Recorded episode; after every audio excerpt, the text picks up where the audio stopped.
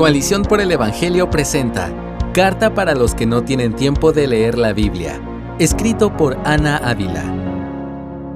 Hola, no te conozco personalmente, pero sí sé una cosa sobre ti.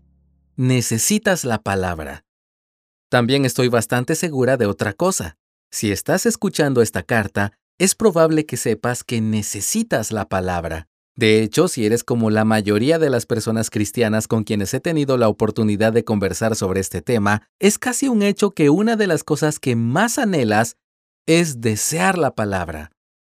Pero por buenas que sean tus intenciones, al final de todo, no lees la Biblia porque no deseas leer la Biblia. Seamos honestos, si quisieras leer la Biblia, leerías la Biblia. Si sintieras esa necesidad que todo lo consume por encontrarte con el Dios del universo en las páginas de la Escritura, encontrarías la manera de hacerlo. Dices que no tienes tiempo, pero en lo profundo de tu corazón, sabes que esa no es la razón por la que tu Biblia o Biblias están empolvadas en un rincón. Después de todo, no importa lo caótica que sea nuestra vida, siempre encontramos espacio para las cosas que más anhelamos, nos importan y necesitamos. Nuestros deseos más profundos se revelan en la manera en que invertimos nuestro tiempo.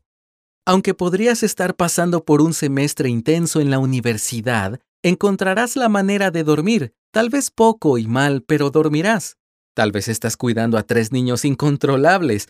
Aún así, encontrarás la manera de comer, aunque sea una barra de granola mientras te encierras en el baño.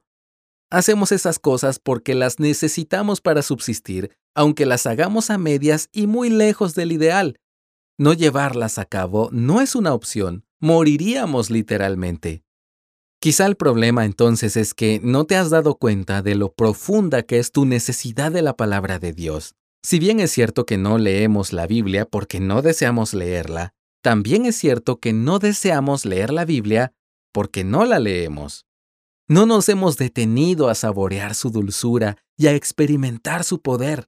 ¿Cómo anhelaremos algo que no conocemos? Es hora de escapar del círculo vicioso que nos tiene espiritualmente anémicos. Empezar no tiene que ser complicado.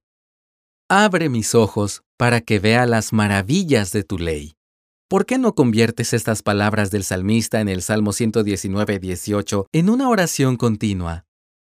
Tómate unos minutos ahora mismo Lee de nuevo el versículo. Luego cierra los ojos y repítelo tres veces para memorizarlo. Ahora cinco veces. Ahora diez. Eleva esta pequeña oración a lo largo del día con todo tu corazón. Abre mis ojos para que vea las maravillas de tu ley. Clama y no te canses de clamar. Estás orando la voluntad del Señor para tu vida. No sabemos cuánto tardará en llegar su respuesta, pero llegará. Ora con fe. Dios anhela darse a conocer y que puedas contemplar su belleza a través de la palabra. Hoy estamos inundados de más información que nunca antes. Tenemos tanto, demasiado. Toma un momento para pensar en cómo te estás llenando sin darte cuenta. Tal vez tienes la televisión encendida en programas absurdos que ya has visto unas 20 veces porque te gusta tener un poco de ruido de fondo. Quizá escuchas algún programa de radio en tu trayecto al trabajo. Puede ser que pongas algo de música mientras lavas los platos. Seguramente navegas en redes sociales para relajarte después de una tarde estresante. Estas no son cosas para las que haces tiempo, son cosas que simplemente haces. ¿Has pensado en usar esos momentos para ir a la Biblia? Si dices que no tienes tiempo, probablemente sea porque te estás imaginando que tener tiempo para la Biblia significa contar con una hora ininterrumpida, con café en mano y música de fondo.